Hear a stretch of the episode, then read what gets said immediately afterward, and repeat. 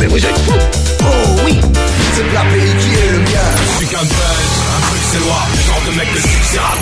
Seul, ça caille, je marche en ville. Bruxelles, Bruxelles, V.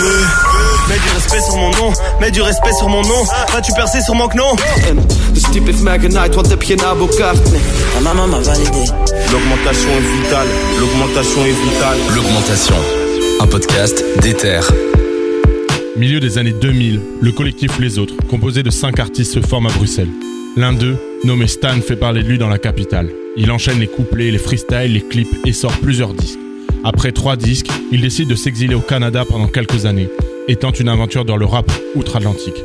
À son retour, il décide d'abandonner le rap. Son ami d'enfance, Peacemaker, devenu Isha, est sur le point de lancer sa trilogie La vie augmente. Dès lors, Stan l'accompagne dans son travail sur scène et dans la direction artistique. Il embrasse le rôle de manager. Stan accompagne Isha et devient quelques années plus tard le manager pour Green Montana et Gucci, deux rappeurs de la nouvelle génération. Il accompagne et transmet son héritage de 15 ans dans la musique aux artistes. Stan est ici pour nous compter son augmentation.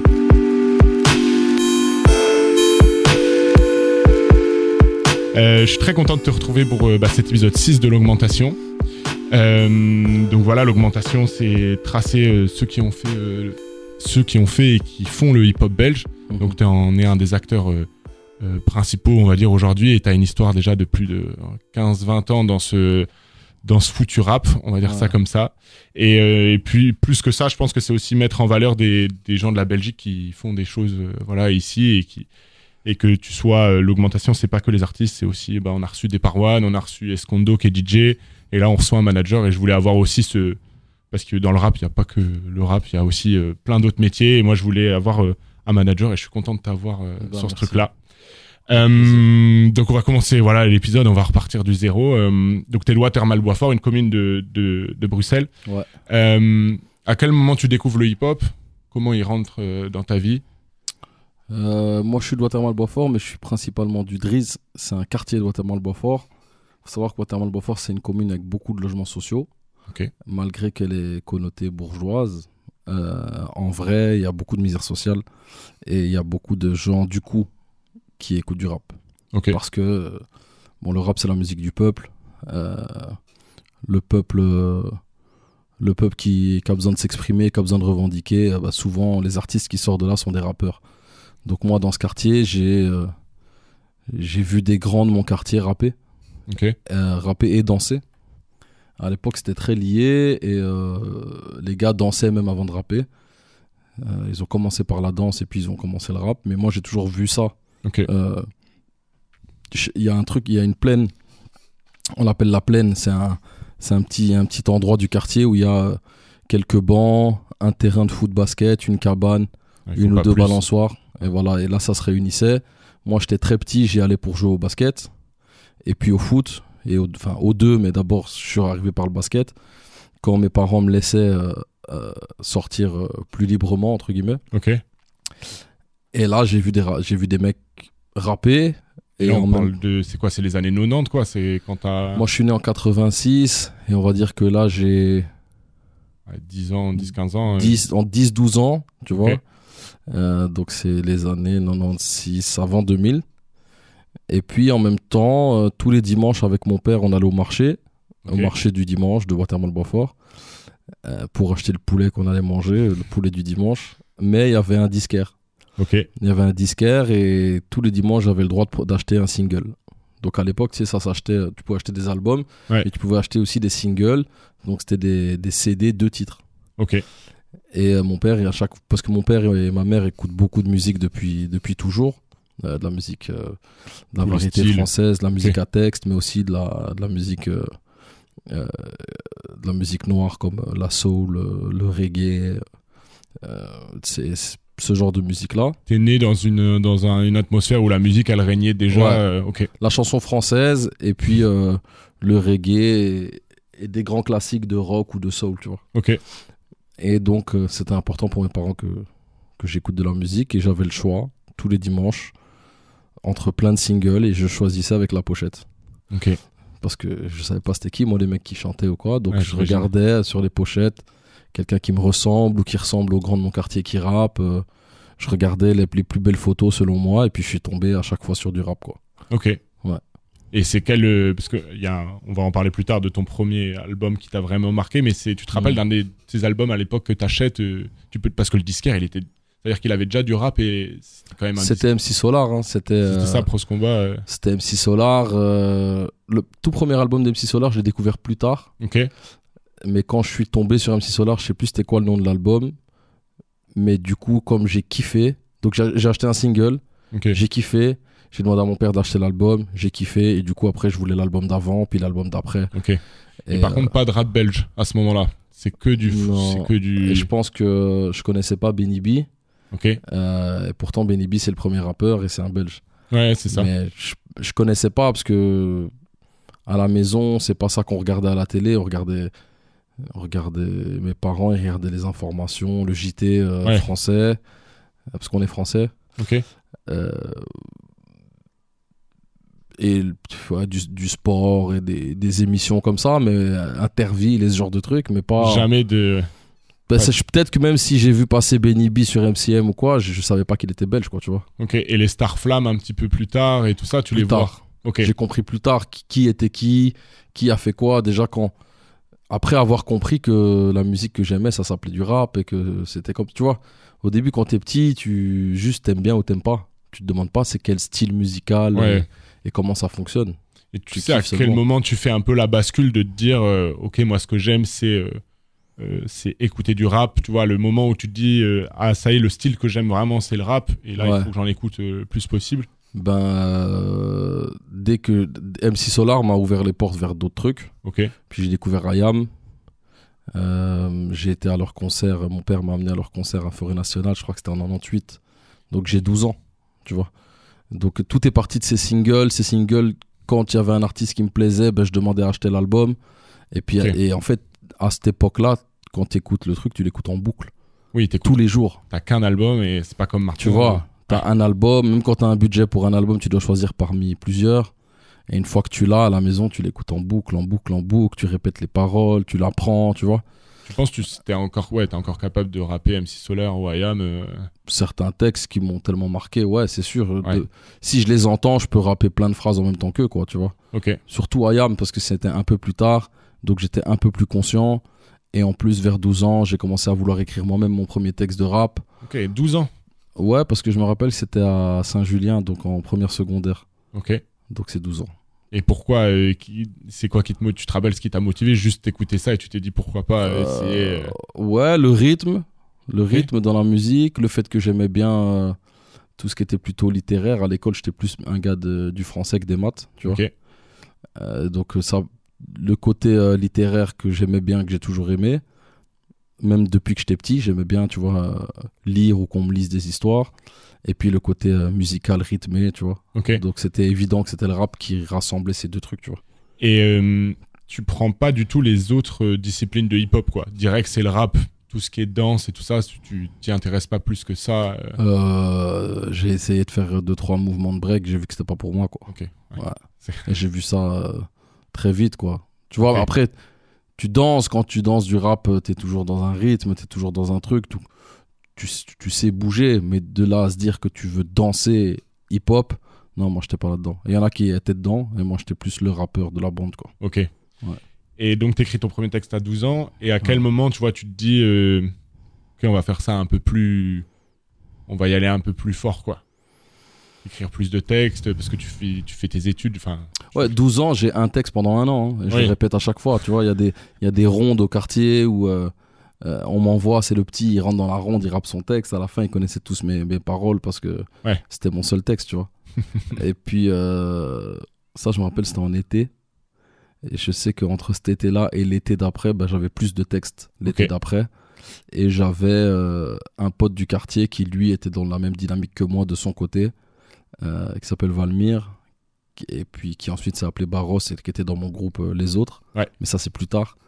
Euh, qui faisait son truc, tu vois, qui lui aussi, ça l'intéressait. Et donc, chaque fois qu'on se voyait, on se faisait écouter nos rimes, nos. Et t'as trouvé un copain de, ouais, un copain de rap et avec qui Ouais. tu pouvais. Ouais. Ok. Et lui, lui, chez lui, il avait deux grandes sœurs et un grand frère, ce que moi, j'ai pas. Donc ils lui ont fait une éducation musicale où eux écoutaient déjà du rap américain, En fait, son grand frère, Pedro, paix à son âme, c'était lui qui nous a initiés au rap américain, au R&B américain, Ok. tu vois. Ouais, il faut des, C'est- ouais, des passeurs de. Ouais. Ok. Quand j'allais chez mon pote Valmir, on allait dans la chambre qu'il partageait avec son grand frère Pedro. Et on regardait les CD. Et donc il y avait Wu-Tang, il y avait Bone Thugs and Harmony, il y avait LL Cool J, il y avait, tu vois. Ok. Et, Et, c'est on écoutait ça en boucle. c'est marrant, c'est une question que je voulais te poser euh, un peu plus tard, mais t'as un, un attrait pour la culture euh, américaine, tu Ouais. vois, le basket et tout ça. Tu penses que ça vient de ces époques-là où tu, quand tu te manges les clips. euh, En fait, c'est un peu plus profond que ça. C'est que ma mère, son père est afro-américain. Ok. Donc il est noir des States. Sauf qu'elle a jamais connu. Ok. On vient seulement de le retrouver là il y a quelques années, tu vois. Ok. Euh, mais du coup, j'ai toujours su que mon grand-père était noir américain. Donc même sans le connaître, je l'ai un peu recherché dans, tout ce que tu pouvais. dans ce que j'aimais. Tu vois, j'ai joué au basket aussi pendant des années. Je sais que c'est un sport qu'un. Ouais. Euh, le rap, le R&B, la soul, c'est des musiques qu'un tu vois. Donc je le recherchais un peu... Enfin, je te dis ça comme si j'avais fait une étude psychologique dessus, j'en sais rien, tu vois. Non, non, mais. Mais en tout cas, j'y vois un sens maintenant, tu vois. Ok. Surtout que quand j'ai appris après qu'il était près de Philadelphie et que, et que un de mes joueurs préférés c'était Allen Iverson qui représentait Philadelphie.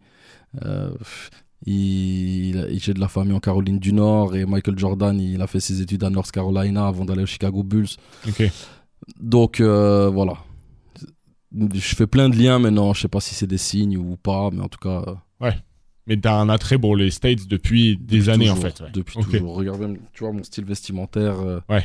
C'est les sports qu'un riz, tu vois, ça c'est baseball, mais j'ai jamais joué au baseball, tu vois. Ouais. C'est le style. Et dans le rap, il t'impressionne quand t'écoutes euh, les premiers disques de rap US, il t'impressionne Ouais. et t'es piqué euh, aussi. euh, Wu-Tang, quand je, me, quand, je, quand je découvre Wu-Tang, ce qui est fou dans le Wu-Tang Clan, c'est que ils sont pleins, et Ouais. que chacun a un style très différent de l'autre. T'écoutes Method, c'est pas Reza, t'écoutes euh, Raekwon, c'est pas Ghostface, tu vois. Ouais. Et je me les mange et je deviens fou, tu vois. L'album Wu-Tang Forever, là, c'est est- c'est un double CD. Je comprends pas l'anglais, je comprends rien, mais je, je me mange les flows, les, textures de voix, euh, les prods, tu vois. Ouais. Je me les mange et je me dis qu'est-ce que c'est que ça, tu vois. Ok. Et puis, euh, puis je découvre Mob Deep. Euh, en même temps, Nas. En fait, tout le rap new-yorkais. Ouais, New York à fond, quoi. Mais toujours dans ce truc de euh, au marché de- du dimanche, récupérer des singles ou des albums. Je commence à m'y connaître un peu mieux. Il y a les magazines euh, Groove, tu vois, Ouais. ou Rap RB, mais dans Groove, il y, a, il y avait des CD qui, qui venaient avec. Et donc, sur, quand tu achetais un magazine, et j'en achetais un par mois chaque fois qu'il sortait, mes parents me l'achetaient, et ben, tu avais un CD avec 10 titres, et il y avait le nom des gars, et il y avait un article sur eux dans le magazine. Donc, tu te documentes sur le gars, tu écoutes le morceau, tu choisis c'est lequel ton préféré. Ouais, tu deviens cherches. passionné. Et puis voilà, dimanche d'après, je cherche un, un album de lui, tu vois, de Nas ou de Mob Deep ou de, tu vois. Mais respect à ce disquaire euh, qui, dans les années euh, 90, euh, ramenait des disques à Watermal au marché. euh. Franchement. Et il ramenait que des trucs commerciaux, tu vois. Ouais, mais Donc, quand même, euh, déjà à l'époque. euh, Et donc, j'ai, je me suis mangé des fois. Je me suis. Je choisis un CD et je tombe sur euh, Mano, euh, La vallée de Dana, euh, tu vois. Et je me dis, oh, ouais, ça ressemble à du rap, mais c'est bizarre, c'est celtique, tu vois. Ouais. Mais bon, j'ai, j'ai quand même. ton éducation, texte, ça. Tu vois. Ouais, ouais. Et puis après, quand le disquaire, euh, je pouvais plus aller aussi euh, profondément dans le choix, ben, je commençais à aller à la Fnac ou au Virgin Megastore à l'époque à De Brooker.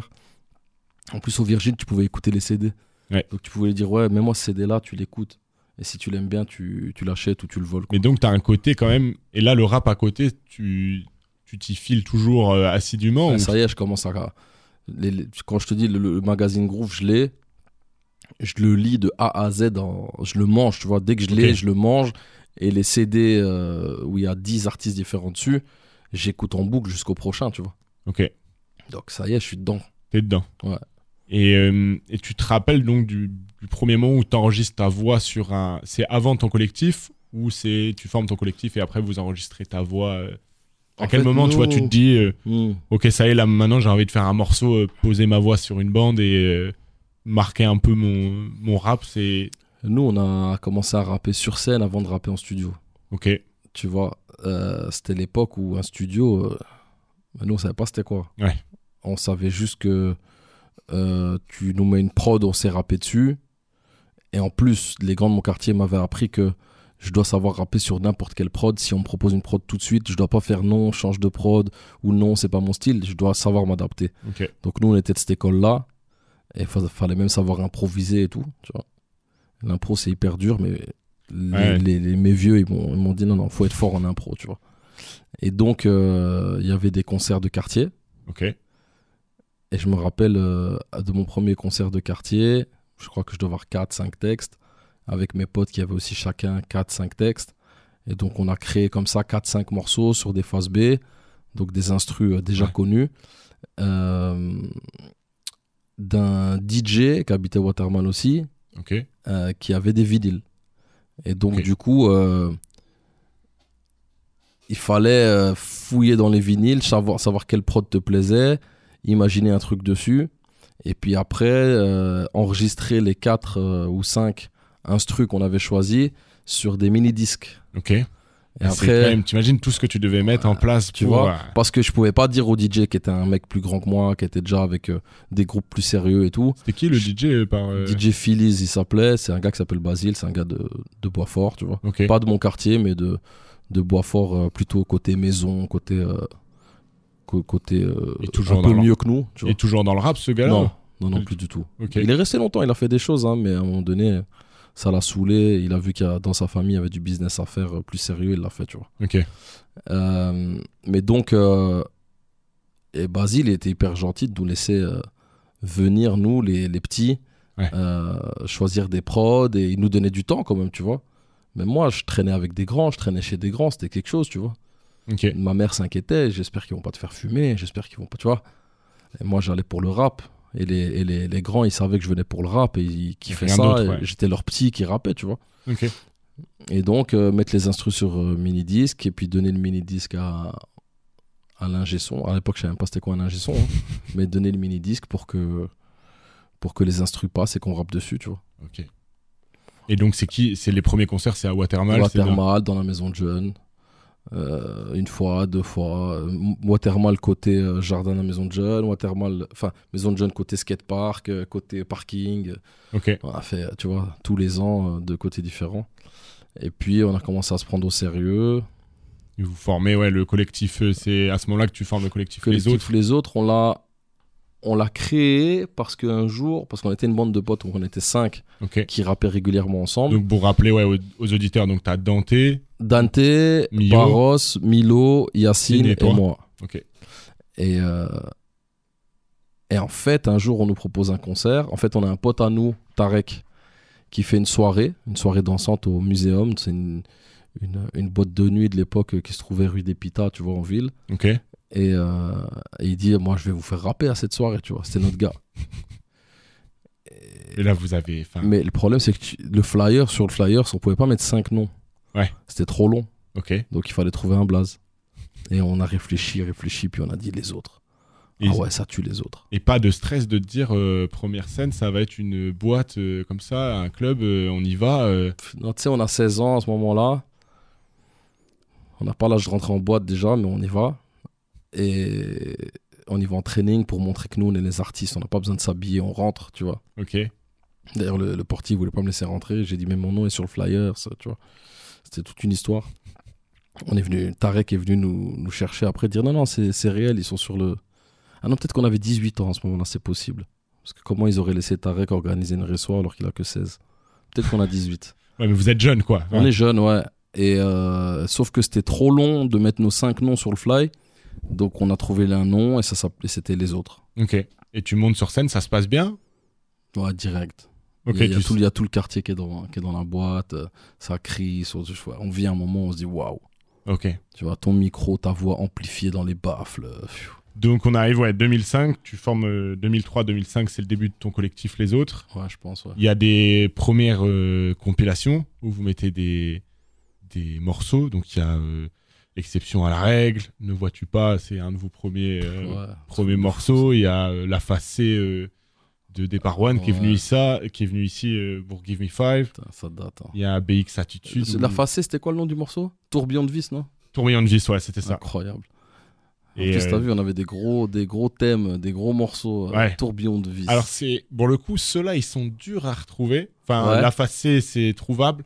Le reste, tu vois, j'ai essayé d'aller chercher. Il y a, C'est je suis hein. tombé sur des, je te jure, des chaînes YouTube, Dailymotion, Dailymotion YouTube de gars qui réuploadent vos sons, mais c'est des Ouais. gars qui ont, tu vois, 15 vues, mais Parce qu'en fait, nous, tout ça, c'était avant YouTube. ouais, c'est ça. Il y avait pour stocker euh, tes infos et ainsi de suite. Ouais, c'était chaud. Il y avait un gars qui s'appelle Thames, qui avait Ouais. un site qui s'appelait Legal Sound. Qui où bossait beaucoup avec euh, des paroines et Ouais. qui. Ouais, et lui, je sais que c'était un collectionneur et qu'il avait tout upload sur les sites et tout. Mais bon, ça lui demandait beaucoup de. Il en a fallu des gars comme ça. euh, Heureusement qu'il y a des mecs comme ça, ouais. Ouais, c'est important aussi dans le dans le pour qu'une culture euh, se développe, qu'il y ait des activistes qui se disent ok, Mm. il faut qu'on filme, il faut qu'on enregistre et donc ouais, des Parwan était venu ici et nous avait raconté ce son augmentation aussi dans Ah ce, ouais, ce truc-là. histoire. Mais donc, euh, Et quand tu commences là les donc là on est au moment où tu commences les les compiles et tout. les compiles. Mais du coup, on a un studio à ce moment-là, ce qu'on n'avait pas avant. C'est que euh, il y a un pote à nous, un pote à Valmir, Barros, euh, qui s'appelle Sacha, Ok. qui, qui faisait de la capoeira, de la percu et tout, qui nous dit que son grand frère a des potes qui ont un studio, qui sont en train de monter un studio, un pote qui a un studio surtout, mais au fond, au fond d'un parking comme ça, mais qu'il n'a pas de groupe de rap sur qui s'entraîner, tu vois, il n'a pas de... Il, il avait monté un studio et il voulait des, des gens Voilà. qui viennent pour. Nous, on a euh, besoin d'un studio, mais lui, il a besoin d'artistes, Ok. tu vois? Et on a dit, mais nous, c'est ce qu'on a besoin. Et c'était à rue Gré sur XL, entre Place Jourdan et Place Flaget. Ok. la rue Gris, le côté un peu plus sombre euh, Ouais. de cette rue. Et c'était une entrée de parking blanche. Tu rentrais là-dedans, au fond du parking. euh, T'avais ce studio avec euh, isolé avec des cartons d'œufs, avec des draps dessus, euh, une banquette, euh, une cabine À l'ancienne quoi. à l'ancienne de ouf. Mais nous, c'était- nous pour nous, c'était une évolution de malade. Ok. Et, On passe et- de la rue, juste rapper dans la rue, à studio, quoi. Et en plus, on pouvait dire que c'était le nôtre. Oui. Parce qu'il y avait que vous dedans et. C'était nous. Des fois, il invitait d'autres artistes, mais c'était nous les principaux rappeurs du studio. Et ça te fait quoi à l'époque de d'enregistrer ta voix, de le mettre sur une. C'est bizarre. C'est bizarre, ouais. Parce que tu fais 1-1 et tu te rends compte, c'est pas la voix que tu entends dans tes oreilles d'habitude. Tu vois, les baffles, c'est comme si c'est des autres oreilles qui.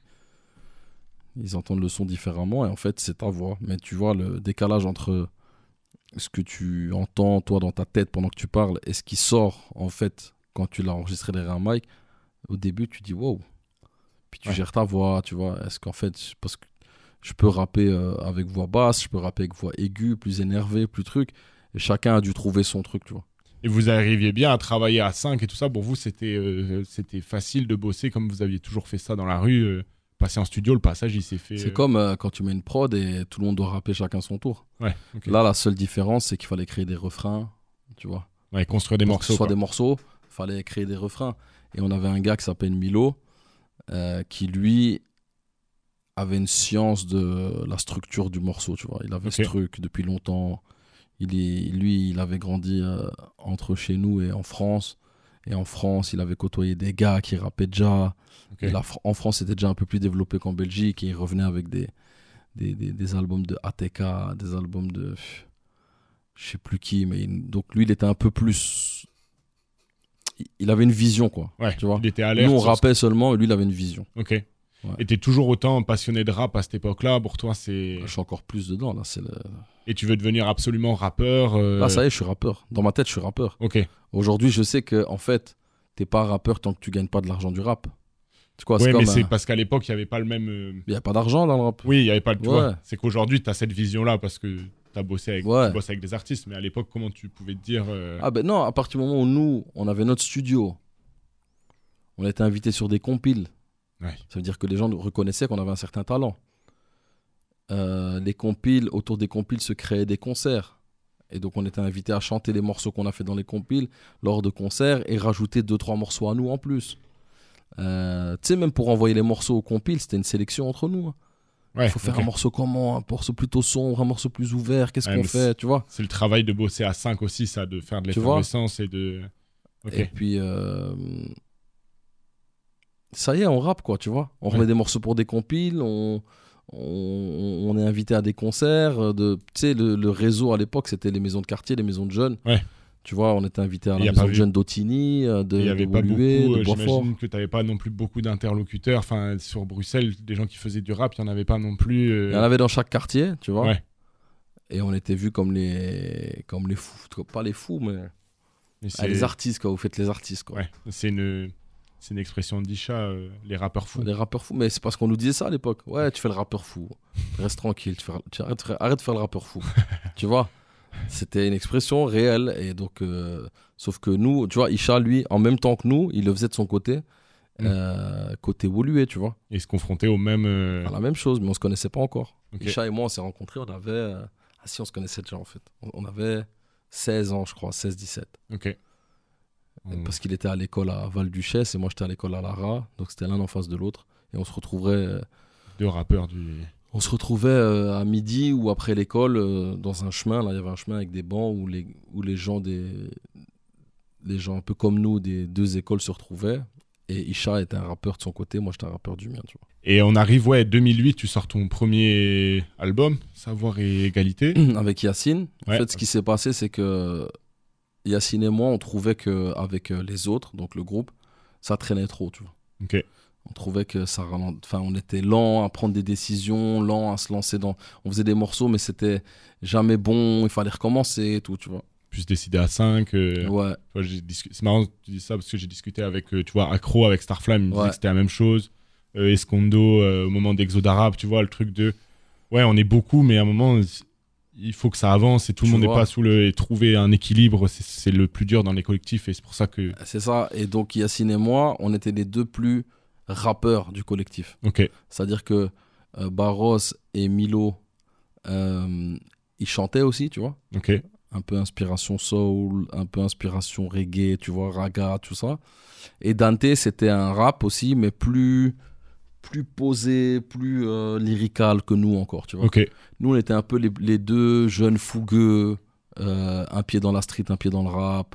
Et en Euh. plus, enfin, vous êtes vraiment dans l'esthétique quand tu revois un peu les street clips de l'équipe. Vous êtes et même dans le choix des prods, vous êtes vraiment dans l'esthétique du rap de la fin des années 2010, euh, À fond, tu vois. fin, fin des années 2000, euh, un peu hardcore. C'est pas le terme Ouais, hardcore, ouais, mais rap cru, rue. euh, pas sans concession, tu vois. C'est Ouais. vraiment, c'est. et on avait rap- ce truc-là dans le groupe. Lui et moi, on se reconnaissait là-dedans. Ok. Et donc, on s'est dit, viens, on fait quelques morceaux à deux, tu vois, pour voir. Et au bout de 4-5 morceaux, on se dit, oh, viens, on en fait encore 2-3. Et puis, on dit aux gars, elle, nous, les gars, en tout cas, on trouve que ça traîne. Donc, ce qu'on va faire, c'est qu'on va sortir un truc à deux. Et les gars nous disent, vas-y, normal. Vas-y, normal, faites. euh, tu vois, de toute façon, personne n'allait nous, nous dire non. Chacun était content quand, quand un du groupe faisait quelque chose, tu vois. Et donc là, c'était Yacine et moi. On s'est dit, est-ce qu'on trouve un nom de groupe? Non, ça n'a pas de sens parce qu'on fait partie des autres. On reste les autres, même si on rappe un album à deux, tu vois. Ouais. Donc ça s'appelait cette année Yacine. Et c'est marrant, c'est sur les vidéos de, de l'époque, quand par exemple tu es chez Give Me Five, c'est marrant, c'est écrit Stan, entre parenthèses, euh, Les autres. les autres, c'était Ouais. obligé de le. De mentionner, c'est le nom de famille en fait. Ouais, c'est ça. Ok. Et euh, comment tu, tu ressens l'accueil sur ce premier disque? Qu'est-ce que ça fait là de, vois, de mettre ton blaze, euh, faire une pochette, euh, tu vois, sortir, un- parce que tu l'as vendu, euh, j'imagine, main à main. En plus, c'était. Que main à main. Enfin, pas que main à main. En fait, déjà, ce qu'il faut se dire, c'est que t'as écrit. Là, il y a 15 titres, on va dire, sur le projet, mais t'en as écrit peut-être plus. Mais t'as écrit 15 morceaux. Ouais. Puis tu les as enregistrés, les 15. Puis comme on était minutieux, on a mixé les 15. Puis on a masterisé les 15. Tu vois beaucoup a- de taf pour. on a fait une pochette, on a fait une, une séance photo pour faire une cover. Euh, ce jour-là, on en a fait aussi une vidéo. Ouais. On avait, tu vois, on avait un gars qui filmait, on avait un gars qui prenait les photos, Romain Garcin, qui avait fait la photo plus la cover. Déjà à l'époque, c'est Romain Garcin Ouais, qui est dans le. Ouais, ouais. Ok. C'est lui. euh, tu vois, on avait identifié les mecs qui étaient au même niveau que nous, mais dans des domaines complémentaires, tu vois. Un qui filme, l'autre qui fait le graphisme. Mais le gars qui fait le graphisme, il te propose de faire la photo aussi. Tu dis waouh, tu vois. Les gens sérieux de notre génération, on était tous connectés, tu vois. Et Est-ce que tu pourrais dire que c'est les mecs qui restent aujourd'hui Tu vois, finalement? Parce que Romain Garcin, il est Il resté. est toujours là, il est au top niveau. hein, il a fait des grosses covers pour des big artistes. Tu Tu vois, vois, t'es toujours là. Tu vois, est-ce que toujours les là, mecs, mais les- plus dans la même position. mais t'es quand même tu toujours là, tu vois. Je suis là, je suis là, je suis là, mais T'aurais pu. euh, j'aurais pu ne plus être là comme beaucoup de gens de ma, de ma génération. Non, non, je peux pas dire que tous les gars qui étaient là à l'époque sont encore là, c'est pas vrai. Il y a plus de gens qui sont plus là que de gens qui sont encore là. Mais ça, c'est l'histoire du rap, de toute façon. Oui, et puis surtout, nous, en 50 Belgique, pour- ça a été tellement dur Ouais. que je comprends que plein de gens soient découragés, tu vois. Tu penses que c'est du découragement ceux qui ont arrêté? Ah, c'était trop dur, frère. Ah C'était ouais. c'était trop dur, il y avait rien. Donc si t'étais pas full passionné et full déterminé, bah, c'est normal qu'à un moment donné, tu te dis, mais attends, là, j'ai rencontré une petite meuf, j'ai envie de me marier, j'ai envie de. Je peux pas lui proposer Cette quoi. carrière-là, il faut que j'aille trouver un job. Ok. Mais donc, tu, ouais. Mais donc, pour répondre à ta question, une fois qu'on a fait tout ça, enregistré, mixé, masterisé, photo, graphisme, euh, vidéo, on a même fait un clip et tout, tu sors le CD, tu l'as en main, il est physique, il y, a, une- il y a- il y a un livret avec des trucs à l'intérieur, il y a les crédits de tous les gens qui ont travaillé. Eh ben, je sortais tous les jours de chez moi avec oh, 10 CD T'essayais de. et il fallait que je vende les 10 pour avoir euh, 100 euros. Ok. C'était ça. Et tous les jours, il fallait que j'ai 100 euros dans ma poche le soir quand je rentre. Et comment t'as investi à l'époque euh, de l'argent pour euh, enregistrer On s'est mis à 4. Yacine, euh, moi, donc les deux, les deux, euh, deux rappeurs les deux rappeurs, plus deux potes, José et Polak. Et en fait, euh, on, s'est produit nous-mêmes à 4. Ok. On n'avait pas un nom de label ou quoi, c'est juste euh, quatre potes qui ont mis chacun 1000 euros. C'est parti quoi. Des 1000 euros euh, quand on- a pressé 1000 CD. Et donc chacun a récupéré 250 CD.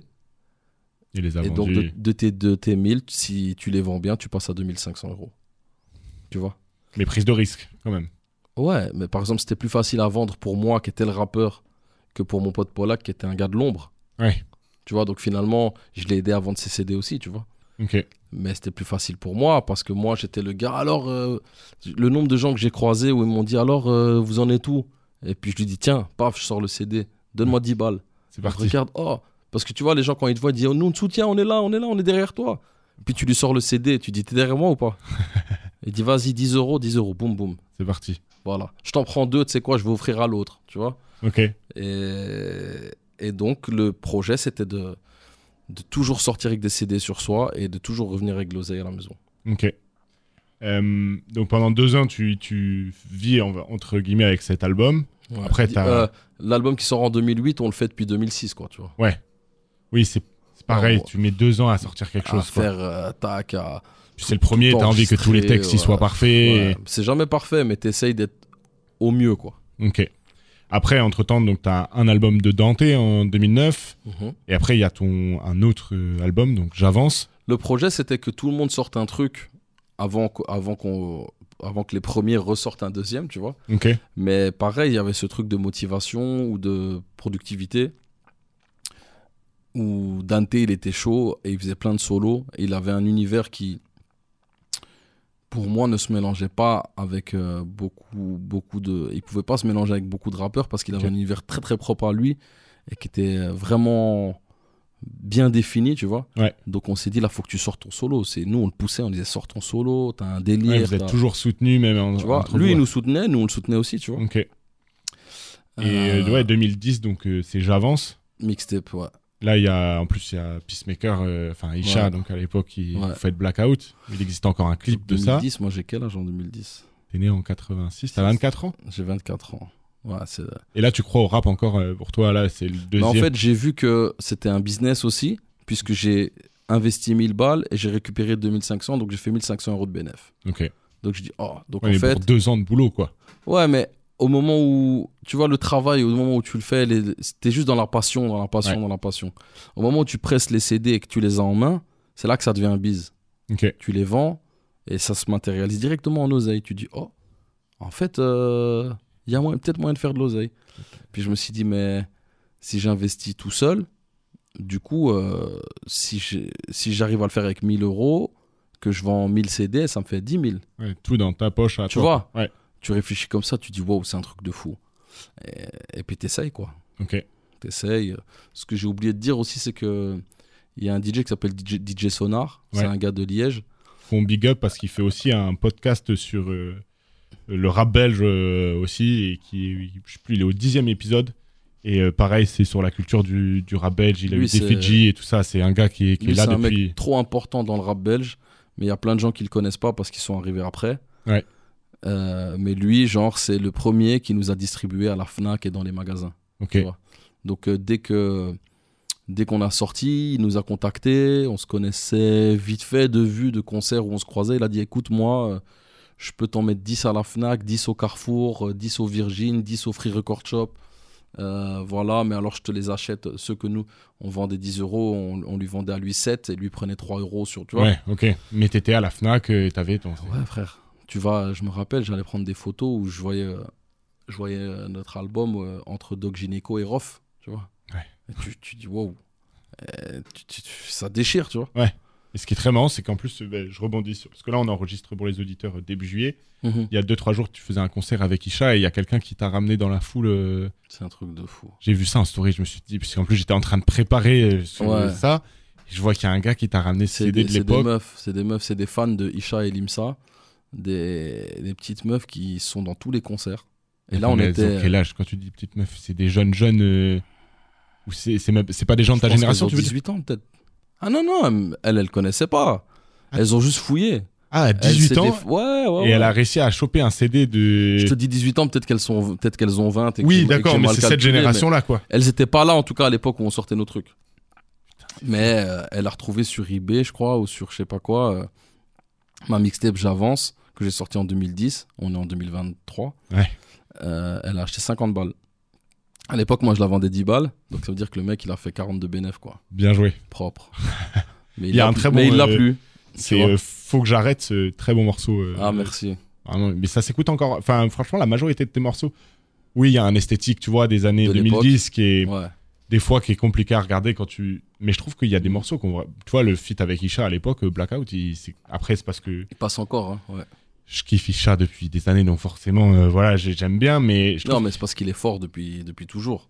Ouais, mais tu toi le aussi. kiffes pas juste parce que juste parce que c'est lui, tu le kiffes parce que quand tu l'as entendu les premières fois, tu t'es dit putain, il est fort. Oui, mais il y a quand même un côté. Je pense qu'il y a un côté affectif, tu vois, de quand. Ok. euh, tu vois, les rappeurs que j'aime beaucoup, quand je vais voir des trucs d'eux il y a longtemps, j'ai j'ai un côté.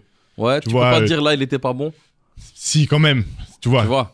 quand même. Mais je le trouve. euh, c'est vrai que sur Isha, il est quand même fort Ouais, il a- depuis des en années. tout cas, quoi. nous de notre côté, on l'a toujours trouvé euh, plus fort que nous, tu vois. Ok, Moi, je me suis- j'ai toujours vu Isha euh, comme un des meilleurs rappeurs de la ville, tu vois, ok. et, et du pays du coup. Et puis et puis ce que je disais quoi, c'était quoi? Ouais, elle me, la- elle me ramène le CD. c'était d'une époque où nous, on est à- on a donc on a 24 ans, on est on est dans la street, dans le rap. Ouais, tu euh, bosses à côté, tu fais quoi de. 24 ans. T'es entre deux eaux, quoi. Tu. Ouais, je suis dans le feu. hein. Je suis à fond. Ouais. Je suis à fond. Et tu vois, par exemple, des, des, pro- des, euh, clips comme Faut que j'arrête là. Ouais. C'est Franck Lucas, donc le réalisateur du clip, qui lui aussi après a réalisé des gros clips, qui aujourd'hui produit des artistes et tout. Tu vois. Personne, euh, ouais, très importante. C'est euh, quelqu'un aussi d'important dans, dans le mouvement. Gandhi, tu vois, Gandhi qui était là, il nous pour en a Gandhi, parlé. pour aujourd'hui Bakary, pour euh, Ouais. d'autres. Ben lui, c'est, il me dit, Eh, gros, euh, j'ai une nouvelle caméra, faut que je la teste. T'as pas un morceau là, vite fait, en clip? Je dis, vas-y, euh, vas-y, j'ai un morceau. Ok, go. Ça veut dire que quand on se rejoint pour faire le clip, il a jamais écouté le morceau. On juste, arrive, je lui dis, j'ai ça. Il me dit, ok, tu sais quoi Viens, on va dans telle rue. Ouais, viens, on fait ça. C'est tout. Et ça marche, quoi. Tu vois, et, bah, ça marche. Nous, ça nous plaît en tout cas, tu vois. euh, Ouais. avec quelques défauts, mais que euh, C'est on les n'a défauts pas de le temps. On n'a pas le temps de refaire le montage 20 fois. T'as vu, c'était un test. Et puis, Tu vois. enfin, tu vois, il faut aussi se rappeler, c'est que maintenant le rap est devenu professionnel. Donc euh, oui, t'as des clippers, t'as des gens. Mais à l'époque, t'as Mhm. pas non plus des exemples de. Si t'as les clips français et encore les clips français de l'époque des années 2010, c'est pas non plus des super Ouais. productions et. Nous, on regarde plus ce qui, ce qui se passe à New York. hein. Oui, voilà, c'est ça, dans ces Ouais. époques-là. Et eux, ils ont les financements pour le faire et ainsi de suite. Et encore, Nous, on faisait avec rien. On faisait, ouais. tu regardes les clips des années 2010 des Ricains, il y a des trucs qui ont mal vieilli aussi dans l'esthétique et qui étaient pas forcément très bien faits à chaque fois. Mais c'est normal. ça fait partie du jeu du, du rap et ainsi de suite. Puis nous, tu vois, c'est des gens, c'est des gens qu'on connaît. Ça veut dire quand Franck il m'appelle, il me dit j'ai une caméra, est-ce que t'as un morceau? On est, on est des potes dans la vie, tu vois. Et euh, je lui paye pas le clip, tu vois. Ouais. Et puis finalement le clip C'est monté ensemble, quoi. On- ouais, et tac. Et puis euh, un jour, on est, euh, on est dans un barbecue euh, avec Isha et d'autres. Et puis et puis il y a Vladimir, donc un autre gars qui a une caméra. Et il m'appelle, il me dit ouais, tu fais quoi là? J'ai une caméra là pour quelques heures. euh, si t'as envie de clipper un morceau. Puis je regarde Isha, je dis euh, t'as vu le morceau Blackout là qu'on a fait? Tu veux qu'on le clip vite fait? Il dit vas-y, je suis là. On quitte, et on quitte le barbecue et on va à la pompe essence euh, À la côté. plus proche et on tourne un clip. Euh, 2012, troisième disque, c'est arrivé près de chez nous avec Ah ouais, Yacine. putain, ouais. Ouais, j'ai repris, on, on a repris la discussion, mais là c'est, Non, je suis en train de me demander c'était quoi en 2012, mais c'est toi qui me dis. c'était arrivé près de chez nous avec Yacine. Tu remets le couvert, euh, Et cette avec- fois-ci, c'est plus le physique. ok. C'est SoundCloud. Ça y est, ouais. Et on retrouve encore ton SoundCloud. Il y a encore des sons qui Ouais sont, euh, ouais. Tu vois, même moi, je vais plus dessus. Mais... Ton SoundCloud et moi, il m'a beaucoup aidé parce que je pense que euh, bon, c'est un petit euh, tips de, de personne qui fait un podcast. T'avais Ok. référencé à l'époque toutes tes scènes, toutes tes présences sur tes compiles, euh, tous les clips que t'avais fait. Sérieux? Ouais. Tu sais, je la- même pas ta bio ça. de ton SoundCloud, c'est franchement moi si tout le monde pouvait faire ça pour euh, que quand je prépare quelque chose, parce que t'as mis, bah, je, sais pas, moi j'ai fait un lien avec ton rôle de manager Bah aujourd'hui ouais, bah là, moi, je suis en train de faire le lien, là. en disant t'avais vraiment t'as mis euh, tous les disques, toutes tes compilations, mais jusqu'à 2005 sur quoi t'avais fait un morceau, qui avait produit à l'époque euh, euh, les clips, et je suis tombé sur ça, je me suis dit bon bah il m'a mâché respect. le travail d'une certaine façon, tu vois. Là, je dis respect au jeune Stan que j'étais parce que, big up. en vrai, ça, c'était un skills de management, mais je m'en rendais pas compte. C'était juste qu'à l'époque, on n'avait pas de manager. Enfin, on a eu Tarek, donc notre pote qui a fait la soirée, là, que je t'ai expliqué au début, qui a été notre manager, c'est-à-dire que c'était lui qui parlait avec les gens et pas nous. Mais en vrai, des moves de management comme parce que ça, c'est un move de management, c'est Ouais. avoir une bio, avoir un dossier de presse. C'est exactement, c'est le Les travail d'un quelqu'un qui fait de la le relation rappeur il presse. s'en fout Ouais. tu vois le rappeur il s'en fout mais le manager sait qu'en fait c'est important par rapport aux organisateurs d'événements par rapport aux, Aux journalistes, aux journalistes et tout ça tu vois Ah, mais- mais c'est- et donc j'ai pu voir plein d'événements que tu as fait, les Inrock, les enfin les Incroc, ouais euh, le, ouais. le magasin 4 où tu avais pu donner un concert, euh, plein de lieux, tu vois, qui reviennent et c'est bien parce que ça fait le lien avec euh, tu vois l'augmentation de tous les épisodes qui viennent et ceux qui vont arriver de c'est toujours les mêmes lieux qui reviennent. Tu vois, c'est Mm. le magasin 4, c'est quand tu délivres j'avance à l'espace Matongué, C'est toujours les mêmes lieux. Euh, les Incrocs, ils ont été aussi précurseurs euh, dans, le, dans le rap en Belgique. l'espace Matongué par exemple c'est un c'est un spot euh, dans le quartier Matongué tu vois chaussée d'Oivre Pédnam c'était personne sortait ces CD là à part nous c'est-à-dire les gens qui étaient ou impliqués dans le quartier ou connaissaient des gens impliqués dans le quartier ou c'était pas un lieu de, de vente de musique Ouais. On Pour l'a- expliquer on l'a aux- rendu comme ça Voilà, pour expliquer aux auditeurs qui connaissent pas euh, le quartier Matongué, donc on est en bordure de Bruxelles Centre, Ouais. entre XL et Etterbeek. Ouais. Euh, c'est un quartier, il n'y a pas beaucoup de rues, mais c'est euh, c'est un quartier euh, majoritairement congolais. Carte- c'est le quartier africain de C'est le quartier Bruxelles. africain de Bruxelles, Avec qui n'était pas forcément connu avant pour la musique, non qui était connu pour, on va dire, voilà, d'autres. Bah, on peut le dire, c'était connu pour déjà bon, toute la, le, folklore africain. Et ça, la, oui, ça c'est. La le- nourriture, les, les, les Et tissus. est encore, en les plus. tissus, ouais, ouais, bien sûr. Toutes les, tous les mamans et papas africains. Bon, maintenant, il y a d'autres quartiers un peu dans Bruxelles qui commencent à vendre Ouais. ce genre de produits.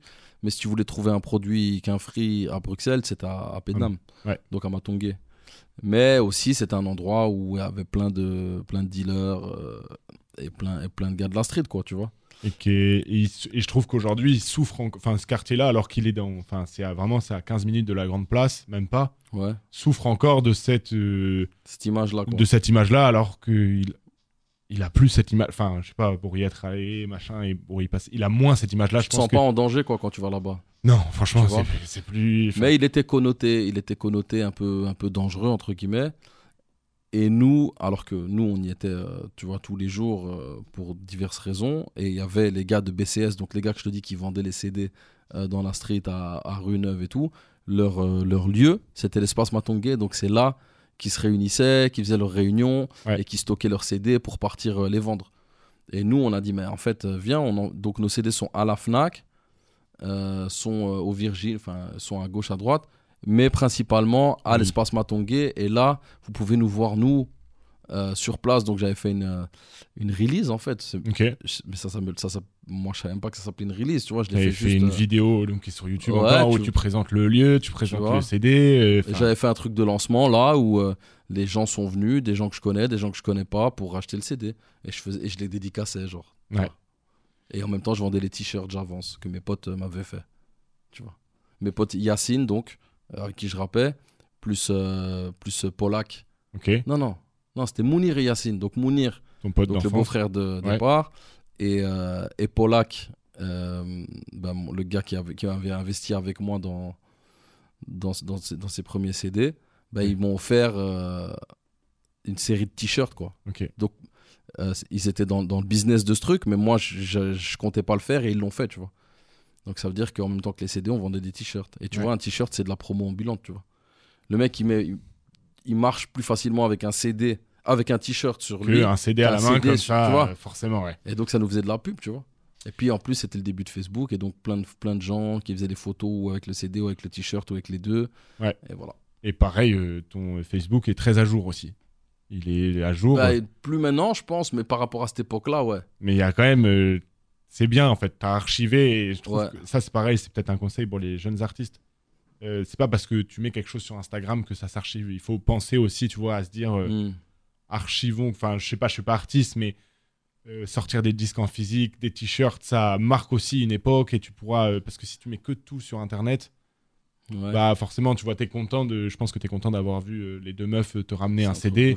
C'est un truc de fou. Et parce Ouais. qu'à l'époque, bah, tu devais le sortir en physique ou rien, quoi. Ou c'était le début de. Ah, bah, de toute façon, il n'y avait pas d'autres donc, solutions. euh, Donc, c'est c'est quand euh, c'est quand il y a eu euh, cette histoire de iTunes, des trucs où les, les- les- les- tu vois les trucs de téléchargement, la LimeWire et tout, Ouais. tu vois. Et ça, téléchargeait des films et des trucs, puis on s'est rendu compte en fait, tu peux télécharger- on peut mettre un album et puis hop, les gens les CD gravés, les trucs, C'est parti, quoi. crise du disque, tout le monde qui panique. Et euh, il y a une solution qui a été qui a été euh, une solution de réponse à ça, qui a été le streaming, tu vois. Ouais. Donc, redépart au Canada. 2000, enfin, départ au Canada 2012. Septembre 2012, ouais.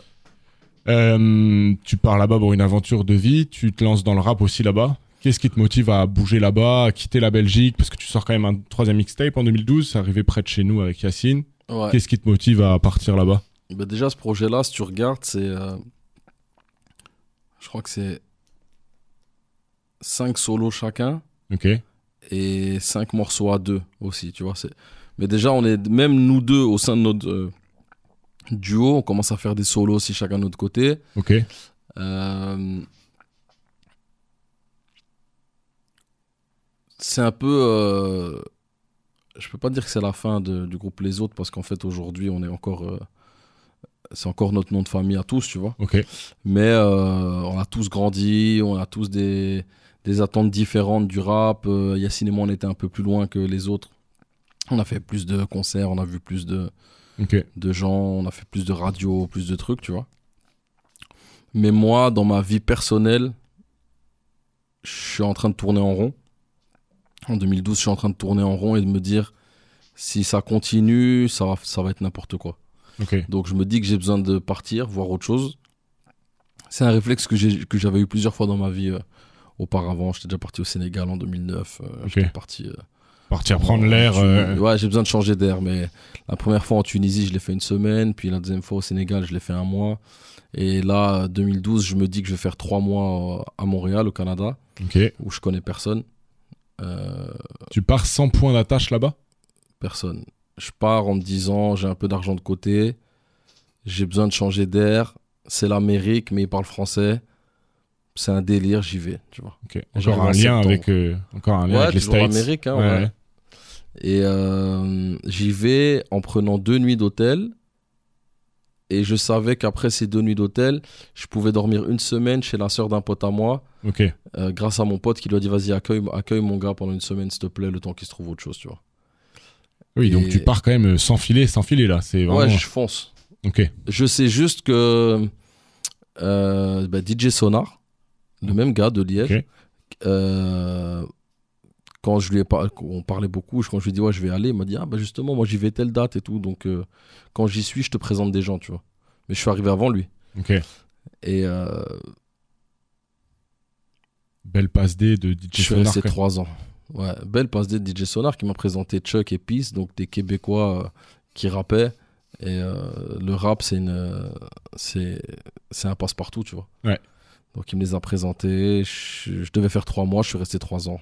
Et de, parce que des premiers mois que je fais, euh, je me présente à tout le monde comme un gars qui fait du rap en Belgique. À cette époque-là, euh, quand tu dis Bruxelles, ils te disent quoi? C'est proche de Paname, tu vois? Oui. Là-bas, c'est pas très identifié, Bruxelles. Et puis, euh, petit à petit, je viens, je montre que je rappe bien, puis euh, je fais des concerts, et puis je fais des morceaux, puis je fais des clips. Et, t'as pas l'impression de repartir recommence. à zéro Ouais, et ouais, c'est repart à zéro et, et je et- me rends compte que c'est ça que je kiffe. Le Ah, fait le- de repartir à zéro, c'est ce que je kiffe. et te relancer dans tout le. Tout le processus. Tu kiffes cette partie-là? Bah, il y a un truc que- qui n'est pas zéro, c'est toute l'expérience que j'ai avant. Ça veut dire que j'arrive avec un bagage qui est tous les projets que j'ai sortis avant, les concerts que j'ai fait avant, tout ça, c'est quelque chose qui est acquis. Ok. tu vois? Donc j'arrive avec juste un nouveau territoire qui me connaît pas et que peut-être il y a moyen de, de gratter quoi. Ok. Je le vois comme ça et je le vois surtout comme je connais personne, mais le fait de rapper, ça me fait rencontrer plein de monde. Ok. Voilà.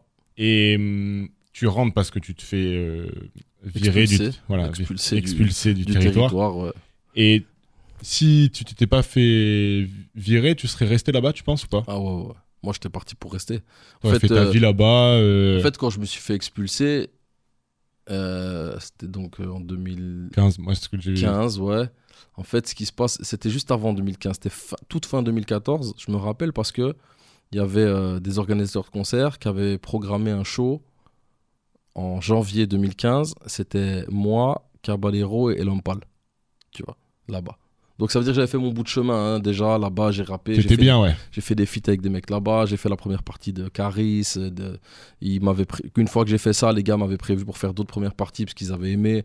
J'avais, tu vois, j'étais reparti. J'avais créé un collectif qui s'appelait Les Belges où j'avais pris un. Il y avait un beatmaker. Il y avait un. Ok. On commençait à, tu vois. Cette partie-là, elle est, enfin, tu vois, en tant que pour préparer, elle est difficile à trouver cette partie-là parce qu'il y a- je comprends. C'est plus dur à de. Parce que c'est là-bas, tu vois. Ouais, c'est ça. Et malgré qu'il y avait les réseaux sociaux, donc j'aurais pu. euh, ben, j'ai, un peu joué le jeu, mais c'était les débuts d'Instagram. Ouais.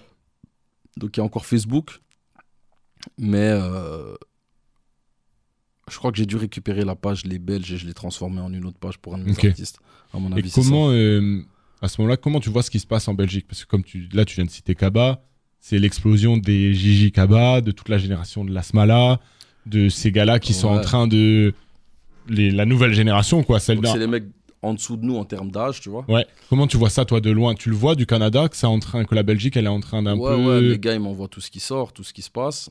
Parce que juste pour nos auditeurs, à savoir que Stan a un côté, on le sait, un côté digger. Enfin, tu regardes tout, tout, tout, t'écoutes tout. Ouais, moi je suis un... Enfin, t'es, Moi je finis YouTube euh, tous les soirs. ouais, voilà, c'est ça. Ouais. Pour le, que les gens, voilà, te, qui te Mais connaissent pense- pas, on sait que t'es quelqu'un qui passe du temps à regarder les petits artistes et donc j'imagine Ouais, qu'au ouais. Canada, t'avais un Bah, œil je pense sur. que c'est un truc que tu dois avoir si tu veux être euh, manager ou producteur. Encore plus si tu es producteur.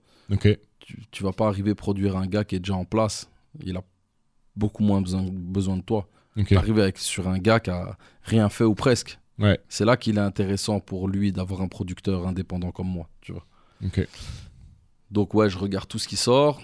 Euh, je suis, là-bas quand c'est les débuts d'Amza, euh, avec son morceau euh, Million, je crois. Et tu vois comment cette génération qui arrive, tu les trouves. euh, Hamza, quand on m'envoie le clip, c'est un pote à moi qui travaillait avec lui un peu, qui m'envoie et qui me dit qu'est-ce que t'en penses? Et je vois ça comme un ovni, tu vois.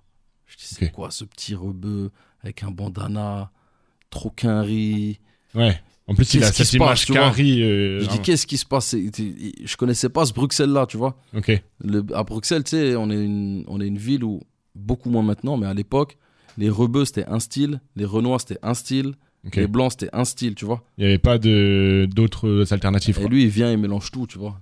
Il s'en bat les couilles, il fait un truc et, et je vois ça qu'un riz de ouf. Et au début, je me dis, je sais pas si ça peut marcher ou pas, tu vois. Ok. Je me dis juste, Je crois que tout le monde a eu cette première. Ouais. euh, Alors que Kaba, par exemple, c'est quelque chose où c'est typique rap français. Oui. Quand il fait freestyle, la cigarette, là, euh, Ouais. le, le singe qui fume la cigarette avec Voilà. euh, l'homme pâle là, tu vois que c'est un mec qui sait rapper, qui rappe. qui a fait ses Et classes. tu euh, vois, il est, dans, il, est dans notre, il est de notre école. Tu vois, de rapper. euh, ça se voit qu'il a rappé euh, devant euh, ses gars pendant ouais. des années dans la rue, dans les maisons de quartier, dans les trucs, ça se voit, tu vois. Ok. Et euh, d'ailleurs, euh, on apprend ensuite, quand on apprend à le connaître, qu'en fait, euh, il écoutait Isha, il m'écoutait moi, et il écoutait plein d'autres, tu vois. Ouais. Mais parce que c'est normal, c'est la génération juste en dessous de nous. euh, mais qui étaient fans euh, des, des- comme nous, qui étaient fans du rap et qui, contents ça. qu'il y ait des rappeurs belges. Quoi, Et vois. comme vous, vous avez pu voir la génération Big Exact. Vibes, Ouais. eux, ils vous ont vu au-dessus. Ouais, c'est la suite. Ouais. Et par contre, quand tu rentres du Canada, t'arrêtes le rap. C'est le moment où tu dis. Quand je me fais expulser, je suis déprimé, tu vois. Ouais. Ça veut dire que moi, j'étais dans un plan pour rester là-bas. J'avais réussi à avoir un visa. Mais mon visa, pour le faire valider, il faut que je rentre dans le Canada. Le problème, c'est que je suis déjà dans le Canada. Donc, il faut que j'arrive à sortir et re-rentrer. Histoire de fou. Ouais. Je crois que ça ferait l'objet d'un podcast entier. Donc, euh, voilà. Et finalement, je me fais expulser, arrêter. euh, ils me mettent dans, dans une prison pour, euh, pour clandestin pendant une nuit avant de me mettre dans un avion. Ah oui, c'est allé. le- C'est allé... Ouais, mais ils rigolent pas aussi là-bas. Non, le- mais c'est parce que je voulais pas payer en fait. C'est qu'ils m'ont, ils m'ont dit on te chasse. En fait, ce qui s'est passé, c'est qu'ils m'ont chassé. Ils m'ont, ils m'ont interdit d'un an. Mais moi, quand ils m'interdisent d'un an, on est en décembre ou en novembre, je crois. Mais je sais que j'ai ce concert avec Kaba Ok. et L'Homme Pâle en janvier. Et il y a une phrase que le douanier me dit quand il, quand il me, quand il m'interdit. Il me dit quand tu reviendras, ce sera à l'appréciation du douanier. Ouais. Donc ça, dans ma tête, je me dis donc c'est possible que je revienne Et qu'ils me disent et non. que quoi. si je lui mets une tchatch, non, moi je, me Ah vois, oui. je vois l'inverse. C'est possible que je reviens, je lui mets une tchatch et que je rentre. Et donc ils me chassent, ils me mettent interdiction d'un an, je reviens 15 jours plus tard. Euh, je reviens 15 jours plus tard déterminé, tac, avec euh, le, document en disant ouais mais vous m'avez interdit un an, mais regardez j'ai un visa de deux ans, est-ce qu'on peut pas, tu vois? J'arrive pour négocier, tu vois. Tellement je veux pas rentrer en Belgique. Et euh, parce que quand ils m'ont quand ils m'ont chassé, je suis rentré en France dans ma famille. Au lieu de rentrer en Belgique, c'était les fêtes, tu vois, c'était Noël et Ouais, tout. ouais. Je suis resté avec eux, puis je suis reparti. Et tu penses que si t'étais resté en... au Canada, t'aurais continué dans le rap en tant qu'artiste? Ouais, Ok. ouais, je pense. Mais revenir ici, ça me faisait. Si je voulais continuer à rapper, déjà je voulais plus quand je suis revenu parce que c'était directement, je me suis dit, ok, faut recommencer tout dans un endroit où je l'ai déjà fait. Plus dur. Ouais, non, c'est bon. tu vois. Mais t'es quand même revenu ici. Mais je suis revenu ici parce que c'est ici chez moi, tu vois. Ouais, ok. C'est ma base. Moi, je suis un Bruxellois, tu vois. Ok. Ok, je suis français de nationalité. Ok, j'ai des origines quinri, tout ça, mais moi, je suis un putain de Bruxellois. Ouais, ok. C'est avant tout, tu vois.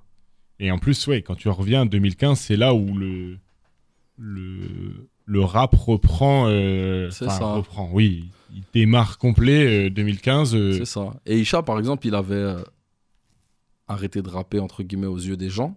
Mais Ouais. moi, il m'envoyait tout le temps des morceaux, des nouveaux morceaux. et oui, ça c'est un Tu vois? parce que quand tu reviens donc pour, euh, pour nos auditeurs, tu reviens au moment où Isha, c'est deux ans avant le premier La vie augmente, donc parce que c'est 2017 La vie augmente. Entre temps, entre 2015 et 2017, c'est Bruxelles arrive avec Roméo, Kaba, Jean Jas qui commence euh, à mettre le premier pas. Avant, il y avait la Smala qui a quand même mis un pied en France, Hamza.